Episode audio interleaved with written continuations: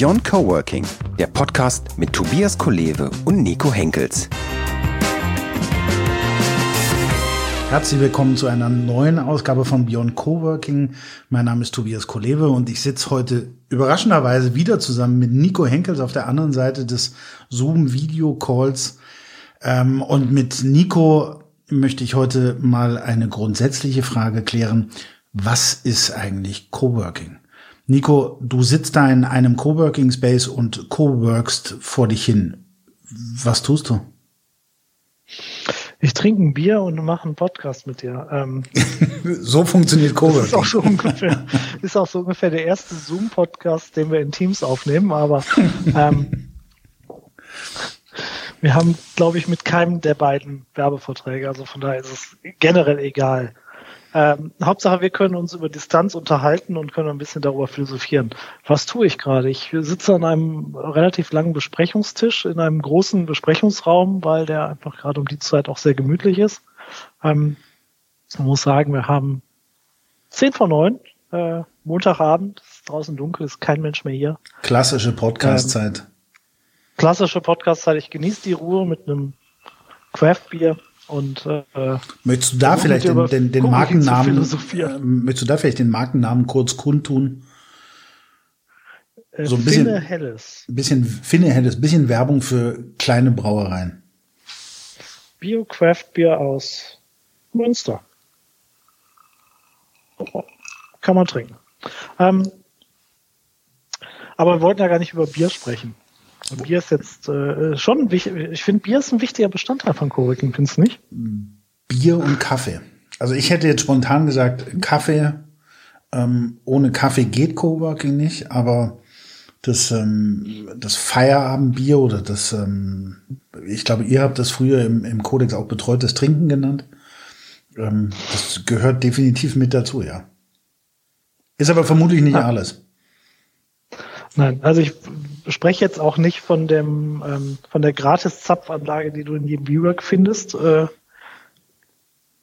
Finde ich jetzt auch. Ähm Noch springe ich auf WeWork nicht an. Dazu kommen wir, glaube ich, später, ob das Coworking ist oder nicht. genau, so äh, wollte ich auch so eine Stallvorlage jetzt noch gar nicht bringen.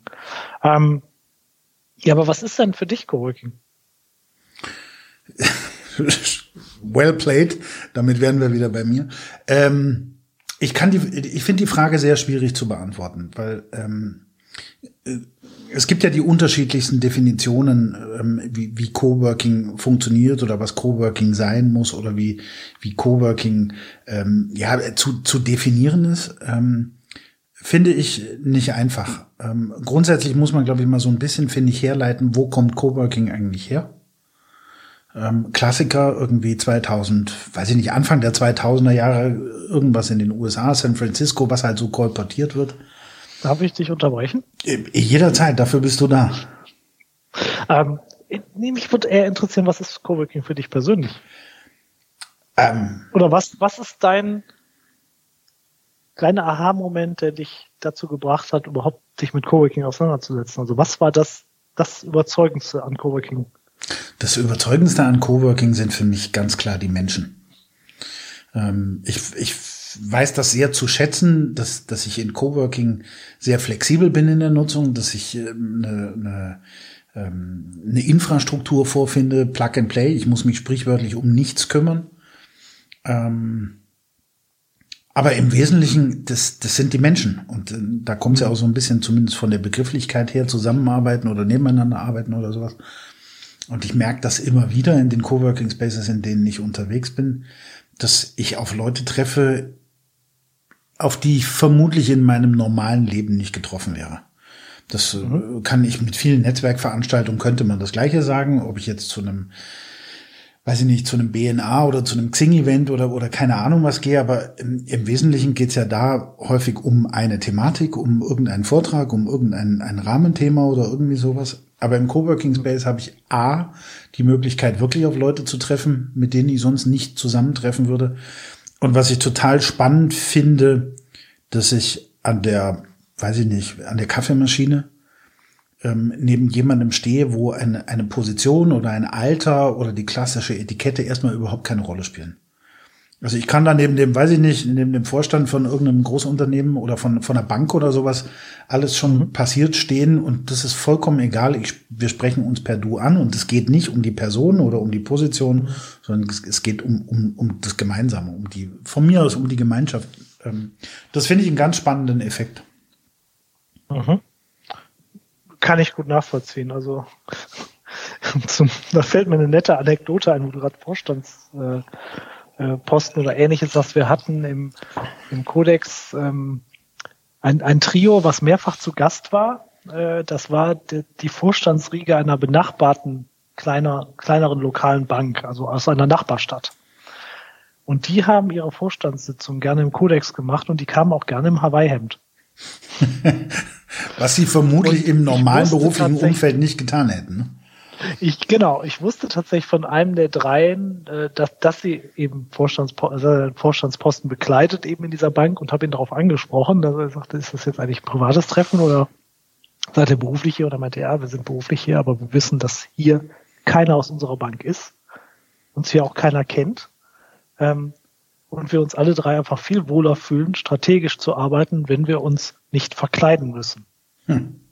Und das fand ich eine ganz tolle Aussage irgendwo, wo man sagt, ja, okay, hier kann ich, kann ich sein, wie ich, wie ich mich auch fühle und hier werde ich auch so wahrgenommen. Und das äh, spiegelt ja auch so ein bisschen das wieder, was du gerade sagtest.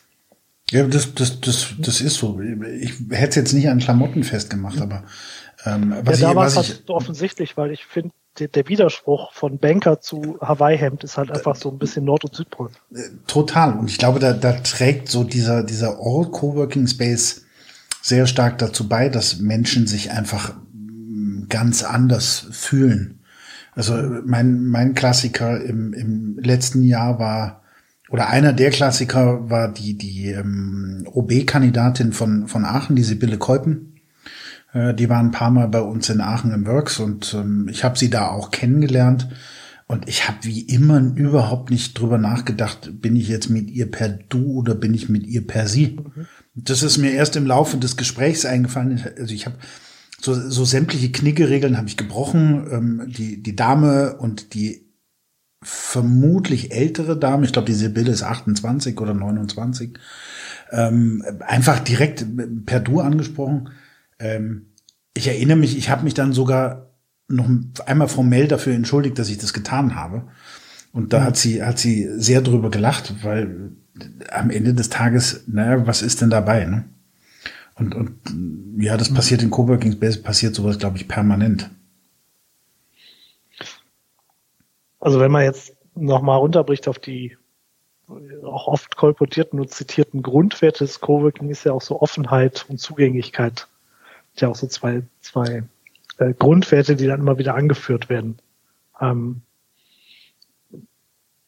ist das, also, oder umgekehrt, ich hatte dich ja eben gefragt, was das für dich entscheidende Merkmal war, was dich auch zum, beim Coworking gehalten hat oder es auch äh, quasi zu deiner Beruf, Berufung gemacht hat oder dann zu deinem Beruf gemacht hat.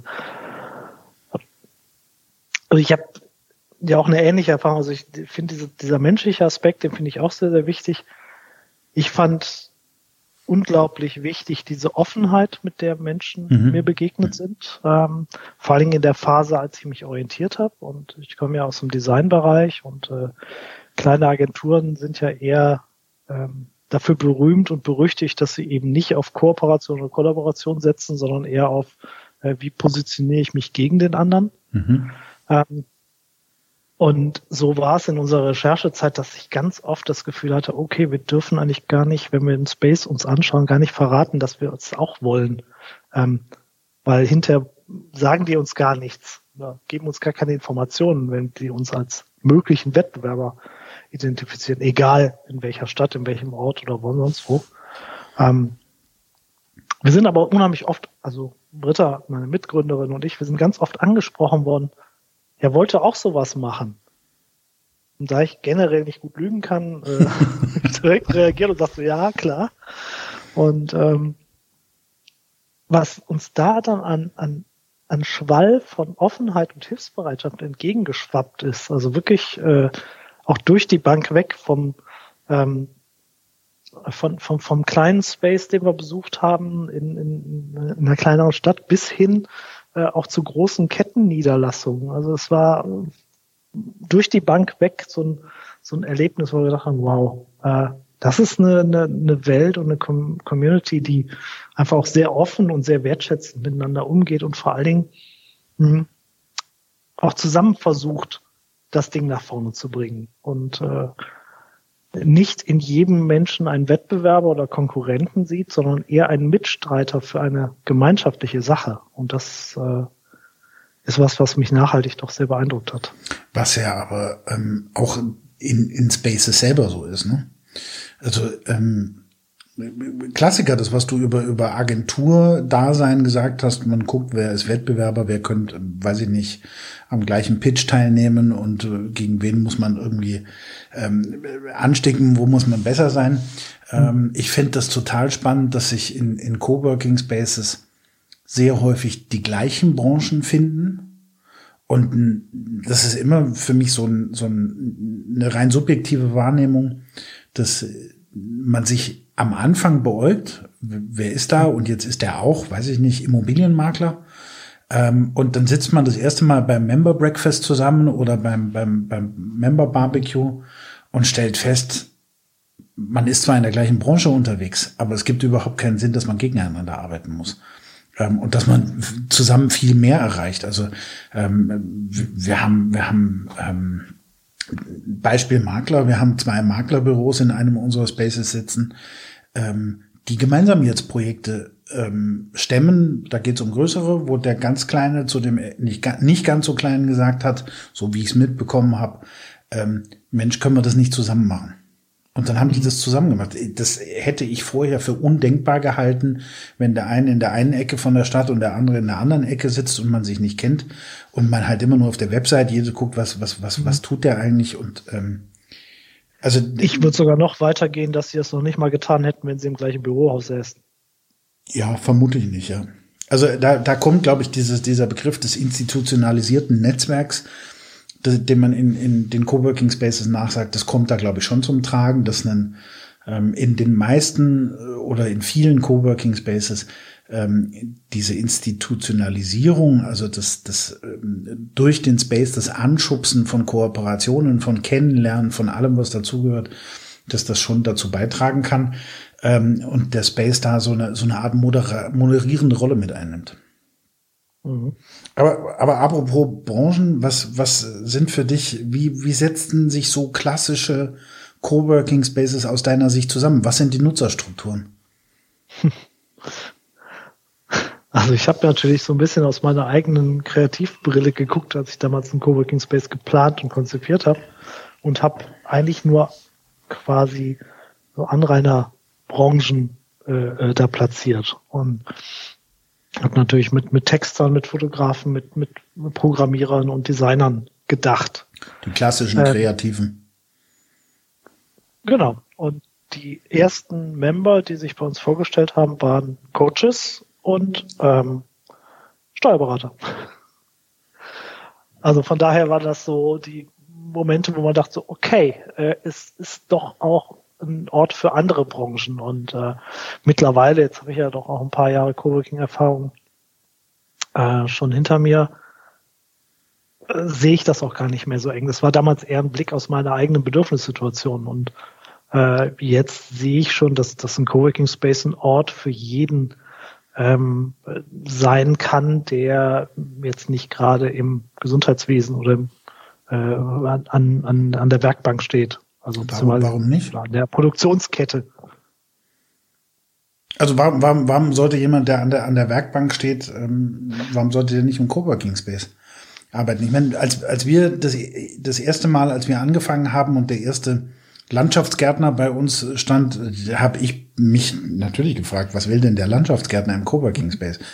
Aber der muss auch irgendwo seine Buchhaltung machen oder seine, seine, seine Planung. Und wenn ich in, in irgendwelchen Veranstaltungen auf diese Frage, wen findet man eigentlich im Coworking Space bis vor, ich glaube, bis vor sechs Monaten habe ich noch immer gesagt, man findet alles im Coworking Space, außer vielleicht die Bestattungsbranche. Mhm. Ähm, selbst das kann ich jetzt nicht mehr mit ähm, ähm, so, so deutlich sagen, weil wir in einem unserer Coworking Space einen Bestatter drin sitzen haben, der natürlich Gott sei Dank nicht im Keller irgendwie hands-on arbeitet, ähm, aber der auch seine, seine Buchhaltung machen muss oder was auch immer er da tut. Also ähm, dann ein Part seiner Arbeit wieder dieser, diese klassische Wissensarbeiter. Arbeit ist, ähm, ob ich jetzt einen Internetzugang brauche, das sei sogar mal dahingestellt, aber im Grunde genommen brauche ich zum Arbeiten nicht mehr als mein Hirn und vielleicht ein paar äh, Utilities oder Infrastruktur oder irgendwie sowas. Mhm. Und dann ist doch der, der Branche ist doch irgendwie fast kein, keine Grenze gesetzt. Auch nicht im, im, im Produktiven, weil dann müsste man ja irgendwie so, so einen harten Schnitt machen, dass äh, Coworking kein Makerspace sein darf oder Makerspace kein Coworking nee, sein darf. Das, ich glaube, das war auch so nicht gemeint. Ich meinte tatsächlich denjenigen, der in der Fabrik an der, an der, ähm, am Fließband steht und rein produktive äh, Tätigkeit. Der kann natürlich ja. durchaus auch nach Feierabend sagen, ich bastel an meiner Selbstständigkeit und setze mich in Coworking Space, weil meine Selbstständigkeit hat vielleicht was mit äh, Social Media zu tun oder mit whatever. Also von daher würde ich das, würde ich schon sagen, dass ein Coworking Space eben ähm, eher fast alle Branchen inkludiert, als welche exkludiert. Und was ist mit den, den, den, den Nerds, die, ich habe es im Vorgespräch gerade schon mal nochmal erwähnt, die wie die Hühner auf der Stange nebeneinander sitzen, tagsüber trinken sie Club Mate, abends ähm, Craft Beer aus der Flasche, ähm, die den ganzen Tag ähm, Achtung Klischee mit der dicken Brille im Karohemd vorm PC sitzen und äh, lustig vor sich ähm, in die Tastatur reinhacken und dann nach, weiß ich nicht, mhm. 72 Stunden kommt ein geiles Startup raus, das dann für viel Geld nach in Silicon Valley verkauft wird. Mhm. Mag es auch geben, ist aber eher die Minderheit. Ähm Nein, äh, also die Nerds schon, also also ich kenne kenn auch viele, viele gerade Freelancer-Programmierer, für die ist ein Coworking Space natürlich ein toller Ort, einfach auch ähm, Gesellschaft zu erfahren. Gerade wenn du Freelancer bist und, und, und ähm, im Homeoffice sitzt, ist natürlich ein Coworking Space für dich eben der Ort, wo du auch Anknüpfungspunkte hast. Und das muss ja nicht immer ein kollaboratives Projekt sein. Äh, und wenn es nur mal die Hilfe ist. Also wir hatten ähm, auch wiederum im Codex zwei Programmierer, die in ähnlichem, also zwei Freiberufler, die für ähnliche äh, Thematik programmiert haben. Und äh, die haben, glaube ich, nach zwei Wochen Mitgliedschaft haben die nebeneinander gesessen. Ähm, und da war nicht viel Wettbewerb, sondern da war eher so nach dem Motto, äh, kennst du dich damit aus, kannst du mir mal eben helfen. Ähm, das ist ja das, was es dann auch ausmacht. Und ähm, die wiederum, wenn sie auf einen Texter treffen oder auf einen Fotografen im Space, sofort wissen, mit wem kann ich denn vielleicht für meine Website auch die ähm, Texte und die Fotos umsetzen. Also das sind ja, das sind ja die Effekte, die, die du dir wünschst, wenn du einen Space hast. Und die auch tatsächlich, und das ist ja keine Urban Legend, die auch tatsächlich zum Tragen kommen und nicht immer nur nach diesem Modell, ich bin Steuerberater, brauche eine Website, ja, ich bin Webdesigner, ich brauche jemanden, der meine Steuererklärung macht, sondern äh, tatsächlich Leute, die, so wie du es gerade gesagt hast, die von mir aus in der gleichen Branche oder vollkommen unterschiedlich, die auf einmal ähm, miteinander arbeiten und, und ganz tolle Projekte entwickeln. Also falls Dominik und Julian das mal hören aus Augsburg, die sind für mich so ein bisschen das, das äh, Muster oder Paradebeispiel, ähm, die beim Member Breakfast, der eine hat gesagt, ich mache das, der andere hat gesagt, ich mache das und keine zehn Minuten später haben die beiden zusammengesessen und gesagt, ey, wir, wir ergänzen uns doch total und jetzt lass uns mal gemeinsam ein, ein Projekt entwickeln. Ja, also da können, können ganz tolle Geschichten daraus entstehen. Und das sind natürlich die ähm, Geschichten, die, die wirklich viel, viel und sehr häufig auch in, in, ähm, in Coworking Space entstehen und viel häufiger sind, glaube ich, als diese Legende der digitalen Nomaden. Das halte ich tatsächlich eher für eine, für eine größere Legende von den Menschen, die, die von Space zu Space ziehen. Also das, äh, davon habe ich noch nicht viele kennengelernt. Ähm, ja, in Berlin vielleicht. Ne? Augsburg und ja, aber auch in Berlin ist es zumindest von, von denjenigen, die ich in Berlin kenne und Space-Betreiber haben, auch eher die Ausnahme von den Leuten, die, die wirklich von Space zu Space ziehen. Also ich, ich, ich, ich ja, absolut. Ähm, ist für mich aber auch logisch nachvollziehbar. Wenn, mhm. wenn, ähm, wenn ich in ein Restaurant gehe und mir gefällt das Restaurant, ähm, dann setze ich mich, dann gehe ich nicht nur immer ins gleiche Restaurant, sondern ich setze mich auch noch, wenn es geht, immer an den gleichen Platz. Mhm. Ähm, und warum sollte ich, wenn ich mich einmal für das Restaurant entschieden habe, ähm, auf einmal ein anderes Restaurant suchen. Jetzt ist Restaurant auch noch sehr was sehr sehr flüchtiges und ich baue in der Regel, wenn ich nicht allzu häufig da bin zum Wirt, auch keine ähm, weitere soziale Bindung auf. Ähm, wenn das passiert, sollte ich vielleicht das Restaurant wechseln oder die Kneipe. Ähm, aber im, im, im Coworking Space, wo ich ja per se zum Arbeiten hinkomme, ähm, da kommt doch genau das zum Tragen. Wenn ich da die Infrastruktur finde, die ich mir äh, wünsche, wenn ähm, Preis stimmt, wenn Service Design stimmt, wenn die Leute stimmen, ähm, dann wechsle ich nicht morgen in einen anderen Coworking Space. Also das, das glaube ich, gibt es sehr, sehr, sehr selten. Es mag vielleicht auf Bali geben, dass ich mal eine Woche in mhm. dem Coworking Space bin und in meinem nächsten Urlaub oder in meinem nächsten Business Trip bin ich irgendwo anders. Aber im, im klassischen Coworking Space nicht. Ich habe irgendwo mal die Zahl gelesen, 18 Monate bleibt der durchschnittliche Coworker im gleichen Coworking Space. Ähm, ich glaube, die Zahl ist nicht verkehrt, ähm, mhm. aber sie ist auch nicht ganz richtig, weil ähm, was mir als Information fehlt, ist, ähm, ab wann wurden diese Zahlen eigentlich erhoben? Und so lange gibt es ja mhm. noch nicht die Möglichkeit oder, oder, oder so lange wird das Thema ja auch noch nicht erforscht, dass man daraus weitere Schlüsse ziehen könnte. Deswegen, wenn 18 Monate der Schnitt ist, dann heißt für mhm. jeden, der, der nur einen Tag bleibt, gibt es jemanden, der 36 Monate bleibt und dann sind wir schon bei so einer Zeitspanne, die das, mhm. die das, äh, ähm, glaube ich, schwierig macht, es zu erheben. Mhm. Ja. Ja, aber es zeigt ja schon, also ich finde 18 Monate ist ja jetzt nicht das, was man äh, denkt, wenn man hört, ich kann jetzt monatlich kündigen. Dagegen sind ja 18 Monate trotzdem lange gefüllt. Und ähm, ja, wobei das die du, du hast es ja in der letzten Woche, im letzten in der letzten Folge hast du das ja ähm, so schön gesagt, dass ähm, für dich unter anderem das Thema Flexibilität, Flexibilität und Stückelung mhm ähm, im Coworking Space eine, eine große Rolle spielt. Mhm. Und das, das ist ja was, was, ähm, was es wirklich ausmacht und nicht unbedingt Einfluss darauf hat, wie lange ich tatsächlich im Coworking Space bleibe. Als ich ähm, in meinem ersten Berufsleben Digitalagentur, hat man damals noch nicht digitale Agentur geschimpft, ähm, aber das wäre es heute, in den ersten zehn Jahren sind wir 13 Mal umgezogen mit der, mit der Agentur, mhm. weil wir sehr stark gewachsen sind und dann sind wir nach einem großen Projekt wieder sehr stark geschrumpft und dann sind wir wieder ein bisschen gewachsen und ein bisschen geschrumpft. Und mhm. jedes Mal musste ich natürlich mit dem, mit dem Vermieter darüber reden, wie komme ich jetzt aus dem Mietvertrag wieder raus oder ähm, was können wir machen? Muss ich einen Nachmieter, Abstandszahlung, was auch mhm. immer?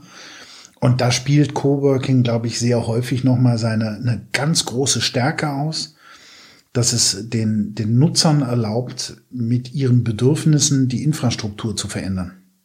Mhm. Und das, das hast du ja sonst, also das ist mir in der Gewerbeimmobilienbranche, ähm, egal ob du jetzt klassisches Büro mietest oder in einem Technologiezentrum oder sowas bist, solche Flexibilitäten hast du ja nirgendwo sonst. Nee, absolut. Das ist ja auch der, das, das war ja damals auch in meiner Agenturzeit äh, der Impuls, einen Coworking Space überhaupt zu konzipieren. Also von daher ähm, dieses, dieses Wachstum und nicht dieses, äh, ich binde mir jetzt 500 oder 600 Quadratmeter ans Bein äh, für fünf Jahre oder noch schlimmer zehn Jahre ähm, und weiß nicht, ob die Entwicklung so weitergeht, egal ob nach oben oder nach unten. Das ähm, ist Wahnsinn, oder? Ja, also das ist äh, generell widerspricht diese diese Gewerbemietdauerregelung ähm, ja auch dem, dem, dem Markt und der Geschwindigkeit des Markts. Das mag vor 20 Jahren noch funktioniert haben, ähm, aber heutzutage ist das, macht es überhaupt keinen Sinn mehr. Und das, ich bin auch fest der Überzeugung, dass auch Coworking da einen Beitrag leistet, diese, ähm, diese Mietfristen und Mietbindungen äh, nach und nach auch aufzuweichen, auch im normalen Gewerbebereich. Ah, das, das, ähm, das würde ich nicht so hundertprozentig unterschreiben, weil gerade im Gewerbebereich, da wo du große Projekte oder große Immobilien finanzieren musst, ähm, da kommt ja dann immer noch die, die Frage mhm. der Bank, wie sieht's eigentlich mit ähm, den, den Mietverträgen deiner Ankermieter als Sicherheit aus? Mhm. Ähm, und ähm, da wird, glaube ich, schon das Bestreben ähm, in dem Bereich immer da sein, zu sagen, naja, fünf Jahre, zehn Jahre, irgendwas in, in der Richtung. hätte ich gerne. Und auch unabhängig von Finanzierung ist, glaube ich, bei vielen Gewerbe, gewerblichen Vermietern oder Gewerbemaklern oder wem auch immer, steht im Vordergrund, Mensch, ähm, wir, wir bauen für dich um, ähm, wir bauen für dich ein, wir halten die, weiß ich, keine Ahnung was. Ähm, das muss sich aber für mich so lohnen. Ähm, das kriege ich nur über eine lange, eine lange mhm. ähm, Laufzeitbindung wieder rein. Ja. Deswegen, deswegen glaube ich nicht, dass das in, in dem Bereich da das so großen Einfluss darauf hat. Und das noch so als, als, als Randnotiz, was uns auch immer häufig passiert ist, dass selbst die, die Nutzer, die sehr stark ähm, darauf anspringen, dass es kurze Vertragslaufzeiten sind, mhm. Nach einer gewissen Zeit sagen, Mensch, ähm, wenn ich nur drei oder sechs Monate Kündigungsfrist habe als Nutzer, dann habt ihr das als Base ja auch das kann es ja nicht sein. Also können wir mal darüber reden, ob wir nicht 48 oder 60 Monate Vertragslaufzeit machen. Also da ist es dann genau umgekehrt, wenn, wenn die Menschen mal gelernt haben, Coworking ist halt mehr als, als, als Gruppenkuscheln und Problemkerze anzünden oder sowas, ähm, dass sie dann sagen, lass uns mal länger binden. Mhm. Na, ich glaube, also ich kann das aus der Perspektive der Immobilienentwickler oder auch aus der finanzierenden Banken und, und Ähnlichen natürlich ver verstehen ähm, dass man, dass man auch solche Summen, auch Investitionssummen ähm, auf einen längeren Zeitraum umlegen äh, will und natürlich eine gewisse, der Bank gegenüber eine gewisse Sicherheit demonstrieren muss, indem man, äh, wie du schon sagst, mit Ankermietern und solchen Verträgen ähm, dann auch hausieren geht. Aber ich glaube, umgekehrt ist es der Markt, der da jetzt eine andere Rolle spielt. Also ich war kürzlich in einem, in einem ähm, in einem Talk bei Clubhouse unterwegs, wo ja. Ich sehe so ungefähr, ähm, ich lache deswegen, weil es ungefähr dreimal oder viermal am Tag bei mir aufplöppt. Ähm, Nico Henkels ist in einem Clubhouse-Talk. Oha. Ähm, ja, auf jeden Fall war das ein Talk, wo es darum, wo, wo ein ähm, Mitarbeiter eines, eines äh, scheinbar größeren Startups äh, aus Berlin äh, davon sprach, dass sie gerade in sehr, sehr vielen Verhandlungen mit Immobilienentwicklern oder mit Immobilienbesitzern sind, um langfristige Mietverträge äh, zu kündigen, weil sie auch nach der Pandemie nicht wieder alle ins Office zurückgehen mhm. und dieses, dieses große Headquarter minimieren wollen. Und ähm, er sagte, dass der, der Immobilienbesitzer, mit dem sie da gesprochen haben, der wohl scheinbar mehrere größere äh, Gewerbeimmobilien in Berlin hat, sagte, das wäre nicht der erste das erste Unternehmen, was ihn darauf anspricht. Ähm, also ich glaube, dass, dass eben da die Pandemie und auch die äh, der Wechsel ins Homeoffice und die Möglichkeiten eben aber auch von flexiblen Office-Nutzung und da zähle ich eben ja auch Coworking zu, ähm, die Unternehmen eben ins Nachdenken bringt. Und das hatten wir auch in der letzten Folge schon mal, dass da ähm, dann auch viele wirtschaftliche Aspekte reinspielen und ähm, von daher nicht jetzt und auch vielleicht nicht in diesem Jahr und auch nicht im nächsten Jahr, aber langfristig Immobilienentwickler nicht mehr sich mit fünf und zehn Jahresverträgen ähm, die Finanzierung sichern können. Das wird nicht mehr so einfach funktionieren. Was, wenn man das durchdekliniert, ein sehr fatales Bild auf die Entwicklung der, der Gewerbeimmobilienbranche werfen dürfte. Mhm. Ich glaube, dass da auch viel Bewegung reinkommt. Wenn, wenn ich, wenn ich ähm, keine, keine langfristigen Ankermieter mehr finde und mir platzt eine Finanzierung, ähm, dann kann das bei diesem, bei diesem jetzt schon vermutlich vorhandenen Überschuss an Gewerbeimmobilien und alles, was da noch in der Pipeline ist, kann das natürlich dazu mhm. führen, dass da nochmal, ich bin jetzt kein Wirtschaftsweiser und kein Wirtschaftsprophet, aber für mich klingt das dann so, als käme da noch mal so eine Immobilienblase auf uns zu. Mhm. Zumindest würde ich gerade nicht in irgendeinen äh, Gewerbeimmobilienfonds oder ähnliches investieren. Das wäre jetzt nicht so mein direkter Investitionstipp. Auch wenn man da vielleicht nicht unbedingt auf mich hören sollte. Aber. Was ist dein Investitionstipp? oder, oder anders, welche letzte, was war die letzte Schallplatte, die du dir gekauft hast? Vielleicht sollten wir das noch mal ähm, wo wir bei Tipps sind, äh, ans. Äh, da wäre ich eher mit Investitionstipps dabei, aber das ist. da da habe ich auch äh, gefühlt ein bisschen mehr ähm, Background-Wissen, äh, was das angeht, als jetzt in, in Investmentfonds. Ähm.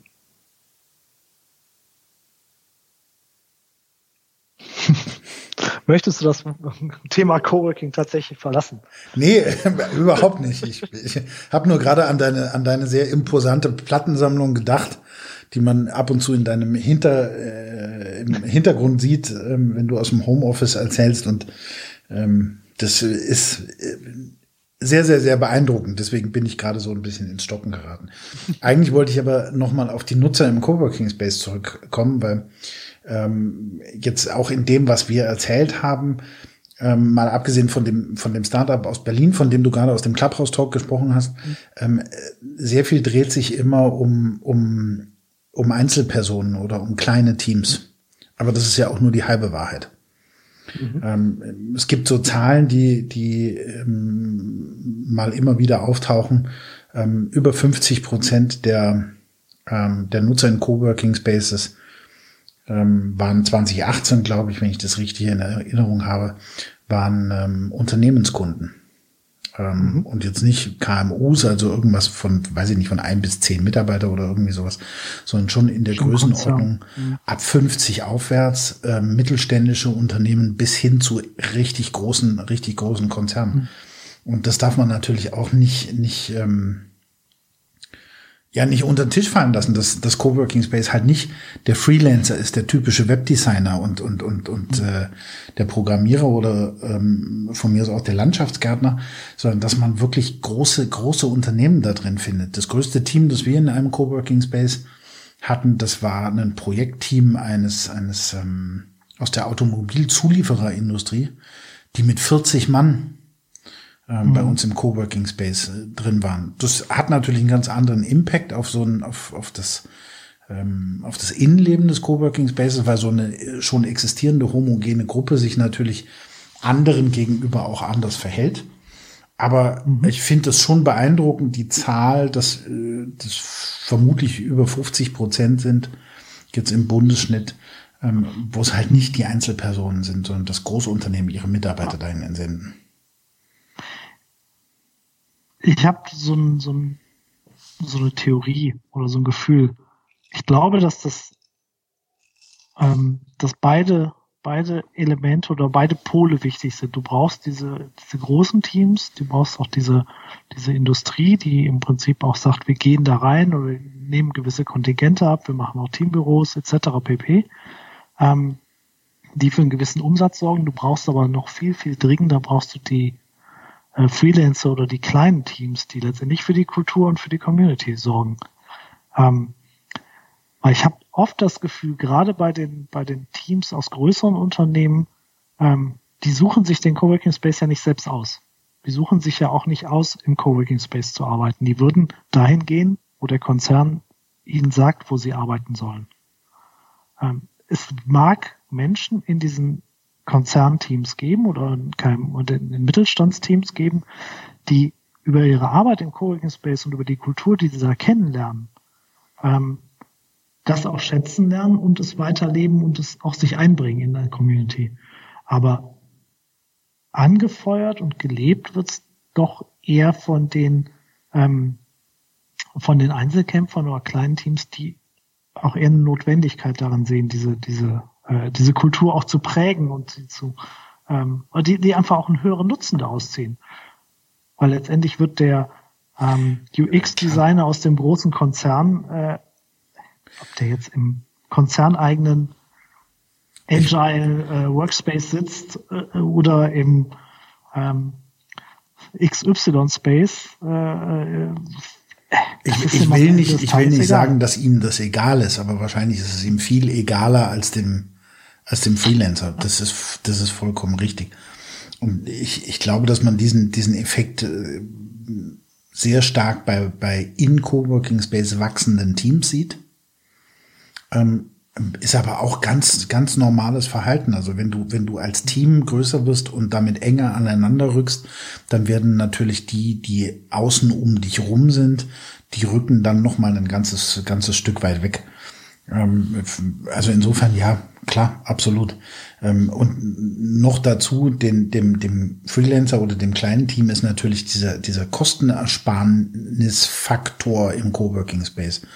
Dem mhm. ist das durchaus wichtig. Dem Mitarbeiter vom Mittelständler oder vom Konzern, dem ist das, ähm, wie sagt man im Rheinland, dem ist das Peng. Also das, mhm. das interessiert den äh, überhaupt nicht. Ja. Womit, womit wir noch einen schönen Effekt von, von Coworking Spaces haben, weswegen Coworking Spaces eigentlich interessant sein können, das ist letztlich doch dieser Kostenfaktor. Ne? Mhm. Weil wenn, man, wenn man sich jetzt mal so, so Coworking Spaces Land auf Land ab anguckt, ähm, ich kann mich da im, im, im Bereich für einen Arbeitsplatz im ländlichen Raum unter 100 Euro im Monat bewegen. Ich kann zu einem Design Office nach, nach Düsseldorf gehen oder nach München, da zahle ich dann für einen Arbeitsplatz 550 Euro oder irgendwie sowas wenn ich diese, diese Kosten nochmal vergleiche und da KGST, Kommunale Gemeinschaftsstelle für Verwaltungsmanagement, dem gegenüberstelle, die sagen, allein schon ein Verwaltungsarbeitsplatz kostet irgendwie 500, 600 bis 900 Euro im Monat bei Großunternehmen, die mal gerne 1000 Euro und mehr faktorieren. Ähm, dem gegenübergestellt ist das also auch aus der Warte für, für Großunternehmen durchaus interessant. Wir haben, wir, klar, wir haben es bei letzte, ich erinnere mich, du hast beim letzten Mal sehr deutlich gesagt, das kann nicht der, das kann nicht der, der Grund sein, ähm, der, der reine Kostenfaktor, aber mm, für, für, zumindest für Einzelkämpfer, für kleine Teams spielt das halt dann doch schon eine, eine, eine durchaus entscheidende Rolle. Ja, ja, auch gerade in der Gründung. Ich meine, das ist, äh, wenn, wenn ich überlege, äh, ich habe eine Geschäftsidee und äh, investiere im wahrsten Sinne des Wortes da rein, um diese Geschäftsidee zumindest auf die Straße zu kriegen und zu verproben, ähm, dann versuche ich doch eben alle möglichen Fixkosten zu minimieren. Und wenn man Startup-Geschichten, äh, erfolgreiche Startup-Geschichten liest, in Biografien oder ähnliches, dann ist ja immer die Rede davon, ja, die erste, äh, bis, bis zum ersten Prototypen oder so, ist es alles aus Familien und Eigenmitteln finanziert. Ähm, und wenn ich dann natürlich nicht einen fünf Jahres Büromietvertrag an, an, der, an der Backe habe, äh, dann ist das natürlich hilfreich. Und wenn ich Infrastruktur habe, die ich nutzen kann, und sei es ein äh, 3D-Drucker oder eine, ähm, wie du eben schon sagst, so ein Makerspace oder ähnliches, um meinen Prototyp auch zu bauen, dann ist das hilfreich. Und mhm. ähm, da ist ein Coworking Space natürlich äh, prädestiniert. Ja ja. solche Dinge zu unterstützen. Um, um sinn, sinngemäß den, den, den Thorsten Wilhelm zu, ähm, zu zitieren oder wiederzugeben, ähm, Coworking Space ist für Gründer heute das, was früher die Garage war. Mhm. Und ich glaube, da ist sehr viel Wahres dran, dass ich, dass ich halt den, den, mhm. den Ort finde, wo ich, wo ich basteln oder was auch immer machen kann. Mhm. Und ich habe äh, daheim war es der Strom von, von, von Mama und Papa. Jetzt ist mhm. der Strom im Coworking Space und der Internetzugang. Also ähm, zumindest für die, die, die Startup-Klientel ist da, glaube ich, sehr mhm. viel Wahres dran. Ja, auch weil du in der Regel es nicht schaffst, äh, alleine ein, ein wirklich äh, wertvolles Startup auch auf die Beine zu stellen. In der Regel sind es Teams und ähm, wie viele Garagen oder Kinderzimmer hast du, wo du auch zu zweit gut zusammenarbeiten kannst oder Jugendzimmer. Also von daher ist es natürlich auch ähm, toll, diese, diese Infrastruktur nutzen zu können. Wo, wo hast du deine, deine Agentur damals ähm, vor 25 Jahren? Vor mhm. 25 ich Jahren von der IHK bekommen, ob ich äh, erwähnt werden möchte im IHK-Magazin zu meinem Firmenjubiläum. Und möchtest du? Ich weiß gerade nicht, ob ich mich freuen soll oder ob ich mich alt fühle. Aber das ist ein Steht auf einem anderen Zettel. Wo, ähm, wo, wo, wo hast du gegründet? Ähm, ich habe tatsächlich, weil ich mit zwei Gesellschaftern gegründet habe, tatsächlich schon in Büroräumen gegründet, die wir dann damals für fünf Jahre angemietet haben, ja. Autsch. Mhm. Das hat aber auch eine Weile gepasst, das war okay, aber es war, ähm, es gab ja auch nichts anderes. Wir hatten ja damals nichts. Wir hatten noch nicht mal einen Coworking Space. Wir waren so arm, wir hatten keinen Coworking Space. Also wir haben tatsächlich in der äh, ähm, in der Studentenbude von von äh, meinem Co-Gründer gegründet. Ähm, und äh, da ist dann irgendwann ist äh, in der Zweier WG dann der Mitbewohner ausgezogen und dann haben wir da ruckzuck das Büro reingemacht. Das war immer ein bisschen komisch, da Kunden zu empfangen. Ähm, weil so klassische Studenten-WG im, im Studentenwohnheim irgendwie nicht so der richtige ähm, vorzeigbare Ort war, aber war halt äh, im digitalen Bereich oder als, als Webagentur damals exakt das, was man erwartet hat. Mhm. Also ich, ich war ja auch vor der Firmengründung tatsächlich ein paar Jahre schon als Freelancer äh, unterwegs und da habe ich tatsächlich von zu Hause aus gearbeitet, aber da habe ich natürlich keine Kunden empfangen. So, der, der, der, der, geneigte, der geneigte Zuhörer mag jetzt zurückrechnen, 25-jähriges Firmenjubiläum und davor schon ein paar Jahre als Freelancer gearbeitet. Also 28 bist du offensichtlich nicht mehr. Aber das muss dann jeder für sich selber äh, nachrechnen. Sozusagen der, der, der Stammesälteste. Apropos Stammesältester, wenn du die Frage, wie oder was Coworking ist, ähm, mhm. jetzt doch mal, wenn ich dich dazu hm, mit roher Gewalt zwingen würde, in ein oder drei Sätzen zusammenzufassen, was ist Coworking? Kannst du das? Lässt sich das zusammenfassen? Ich weiß nicht, ob das sich zusammen, also ich finde, Coworking hat sehr, sehr viel zu tun mit, äh, mit einer Kultur und auch mit einer Geisteshaltung. Ähm, noch viel mehr als einen, ähm, das rein technische, das Teilen von, von Arbeitsraum oder das Zusammenarbeiten in ähm, und Teilen von Ressourcen. Also von daher glaube ich, dass das Coworking für mich sehr viel auch mit Kultur zu tun hat. Also ich finde diesen Coworking-Kulturaspekt da drin sehr, sehr wichtig. Also das, was wir jetzt auch ein paar Mal schon rausgestellt haben, dieses ähm, wie man miteinander umgeht, ähm, wie man sich begegnet. Ähm, auch dieses, ähm, ja, nicht erstmal zu fragen, was, was ist da für mich drin, bevor ich mit jemandem auch interagiere. Ähm, also dieses Vorbehaltlose, das finde ich ist für mich ein, äh, ein Ding, was Coworking ausmacht. Oder was für mich zwingend zu Coworking gehört. Ähm, rein von der Beschreibung her ist Coworking ein Teilen von Arbeitsfläche äh, und von Raum, Raum und Ressourcen. Äh, aber von der emotionalen Seite her hat das sehr, sehr viel mit Kultur und mhm. mit, mit Interaktion und mit Menschen und Hilfsbereitschaft, mit, mit äh, Sharing zu tun. Also ich finde, so ein ganz wichtiger Aspekt ist, wir haben das, als wir damals das, das Codex aufgemacht haben, hatte ich relativ früh einen Kontakt von einem ähm, Vertreter des, des ortsansässigen Carsharing-Betriebs. Mhm. Der sagte, ich finde es toll, dass es ein neuer Player auf, äh, aus dem Bereich der Sharing Economy bei uns hier in Wuppertal tätig ist. Äh, zu dem Zeitpunkt hatte ich das gar nicht so habe ich das gar nicht so realisiert, dass ich mich dazu zählen müsste. Ähm, aber das fand ich ganz, äh, ich fand das toll und ich habe mich sehr gefreut über diese Kontaktaufnahme. Und, und, und seitdem sehe ich, dass dieses Teilen, und sei es nur Wissen teilen, Ressourcen teilen oder ähm, auch nur Wertschätzung teilen, das ist so ein, so ein, so ein wichtiger Aspekt in dem ganzen Konstrukt Coworking.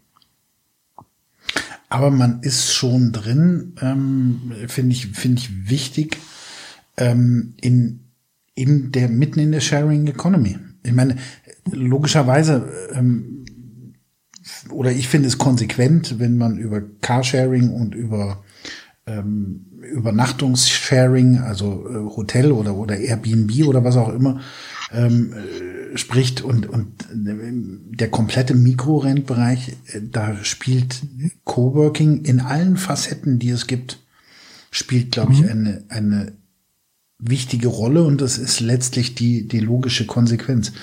Die ähm, du findest die Infrastruktur im Coworking mhm. Space, du findest den Raum im Coworking Space, du findest die Menschen im Coworking Space. Ähm, letztlich mir fällt das immer sehr schwer, mich auf irgendeine Definition festnageln zu lassen, weil die, die, die, die Aussage, das ist Coworking und das ist kein Coworking, woran will man das festmachen? Ich glaube, mhm. dass es, wenn man das konsequent zu Ende denkt, dann ist es eher die Frage, ähm, oder lass, lass es mich so sagen, für mich ist Coworking das, was, was der Benutzer als Coworking empfindet. soll mhm. doch bitte der Benutzer im Coworking Space oder in dem Ort, wo auch immer er zum Arbeiten hingeht, soll er doch bitte für sich selber definieren, das ist Coworking und das ist für mich kein Coworking. Das finde ich am Ende des Tages viel zielführender, weil ich mhm. kenne auch Menschen in Coworking Spaces, die ganz bewusst sagen, ähm, ich bin hier nur zum Arbeiten. Ich möchte kein mhm. Netzwerk. Ich möchte mit, mit meinen Co-Coworkern äh, weder äh, morgens an der Kaffeemaschine reden, noch, noch beim Member Breakfast. Ähm, ich möchte hier einfach nur zum Arbeiten hingehen. Und mhm. Äh, wenn, wenn ich, selbst da kann ich die, die Coworking-Werte ähm, im Grunde genommen drüber stülpen, weil wenn, wenn, wenn, wenn Offenheit ähm, beispielsweise dazugehört, dann muss ich von den Leuten auch akzeptieren, dass sie kein Netzwerk wollen, dass sie keine Community mhm. wollen und dass sie nur die, die, die Möglichkeiten, die Coworking Spaces mit anbietet, ähm, in Anspruch nehmen wollen. Absolut. Ähm, wobei, wenn man es ganz extrem betrachtet und du hast einen Coworking Space, in dem du nur diese Art Nutzer hast, wirst du auch keine Community bilden. Also, Aber sag mir einen Coworking Space, in dem du nur solche Nutzer hast. Und nein, sag jetzt bitte nicht WeWork, weil sonst muss ich das. nein, da will ich auch gar nicht drauf eingehen. Ähm, das ist, natürlich ist eine Gesellschaft ähm, divers und sie ist natürlich auch im Coworking Space divers und du hast ähm, und das macht's ja auch aus. Und du hast natürlich, wie du gerade schon sagst, die Nutzer, die es nur als, äh, ähm, die nur den Coworking Space nutzen, weil eben die Flexibilität da ist oder weil sie da ihren ähm, ihren Ruhe Ruheraum haben oder weil sie es als Alternative zum äh, Homeoffice sind. Sie haben aber ihr Netzwerk außerhalb des Coworking Spaces und sind wollen wollen auch nichts von den anderen Services eines Coworking Spaces annehmen. Vollkommen okay. Ähm, aber du brauchst natürlich auch die Community Player, also die, die die Community am Leben erhalten, die die Community bereichern und ähm, die was einbringen. Aber die hast, die ziehst du, glaube ich, auch automatisch an, wenn du es als ähm, Coworking Space Betreiber auf eine gewisse Art vorlebst und ähm, und zeigst, wie das funktioniert aus deiner Perspektive. Und vielleicht hast du ja irgendwann auch einen Punkt, wo du eben diesen, diesen, diesen Person, diese Person oder diese Personen, die es auch nur nutzen, doch mal erwischt und sagst, ach guck mal, ich habe heute Abend eine Veranstaltung, ähm, totales Nerd-Thema, äh, da habe ich mich eigentlich immer schon mit beschäftigt, dann bleibe ich doch mal abends auf dem Feierabendbier und höre mir das an und stell fest, ich ziehe hier trotzdem Mehrwert raus, obwohl ich eigentlich nur zum Arbeiten hingekommen bin. Klassischer Coworking Space. Also genau das, was du sagst, habe ich heute im, im, im, bevor wir den Podcast hier aufgenommen haben, habe ich das noch erlebt. Ähm, im, Im Coworking Space es äh, ging um äh, Innovationsprozesse.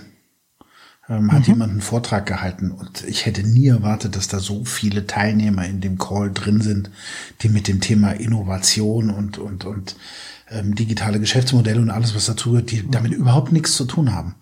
Ähm, und trotzdem waren unglaublich viele Leute mit dabei, die sich, die nicht nur zugehört haben, mhm. sieht man ja in, äh, Gott sei Dank in den meisten Videokonferenzen sieht man ja, ob die Leute äh, mit dabei sind, ähm, die sich auch danach eingebracht haben. Und ähm, das, mhm. das ist so ein, so ein typischer, ja, eigentlich typisch für Coworking Spaces, dass, dass halt dieses interdisziplinäre ähm, Zusammenspiel der Leute eine, eine ganz, ganz riesengroße Rolle spielt. Und damit sind wir eigentlich mhm. wieder am Anfang, dass man im Coworking Space die Leute trifft, ähm, auf die man vielleicht im, im normalen Leben oder außerhalb vom Coworking Space gar nicht getroffen wäre, hätte, sollen, könnte. oder so. Ja. Ja, also das sind ja auch die, die Begegnungen, die einen ja auch generell im Leben so bereichern, also die, die, die unvorhergesehenen Begegnungen, also die, die du nicht planst. Also man kann ja immer ganz viel planen und sich vornehmen und äh, sei es, weil nicht, Familienplanung, Lebensplanung, Businessplanung. Äh, letztendlich sind es doch die Wendungen und die Erlebnisse, die außerhalb dieser Planung stattfinden, die dann, die dein Leben auch nach, nachhaltig verändern. Äh, in jegliche Richtung. Also, in Coworking Space trifft man alle, in Coworking Space trifft man jeden. Und vermutlich ist es genau das, was Coworking ausmacht, dass nicht jeder hinter mhm. sich die Tür zumacht, selbst wenn er es kann, mhm. sondern dass man auf einer Wellenlänge miteinander agiert, in welcher Form auch immer. Ja. Also einfach ein wunderbarer Trenner, auch ein Unterschied, wenn man mal auch nach einer Definition fragt, oder was ist der Unterschied zu einem Gründerzentrum oder zu einem, zu einem Bürokomplex mit, mit, mit äh, verschiedenen Spaces. Also es sind eben, es ist eben das gemeinschaftliche Konglomerat und eben diese Community. Doch ein kulturelles Thema. Nico, vielen Dank fürs mhm. Gespräch. Mhm. Es war mir eine riesengroße Freude, wie jede Woche. Wir hören uns bald Immer wieder. wieder gerne. Gleiche Stelle, gleiche Welle. Das war Beyond Coworking, der Podcast mit Tobias Kolewe und Nico Henkels.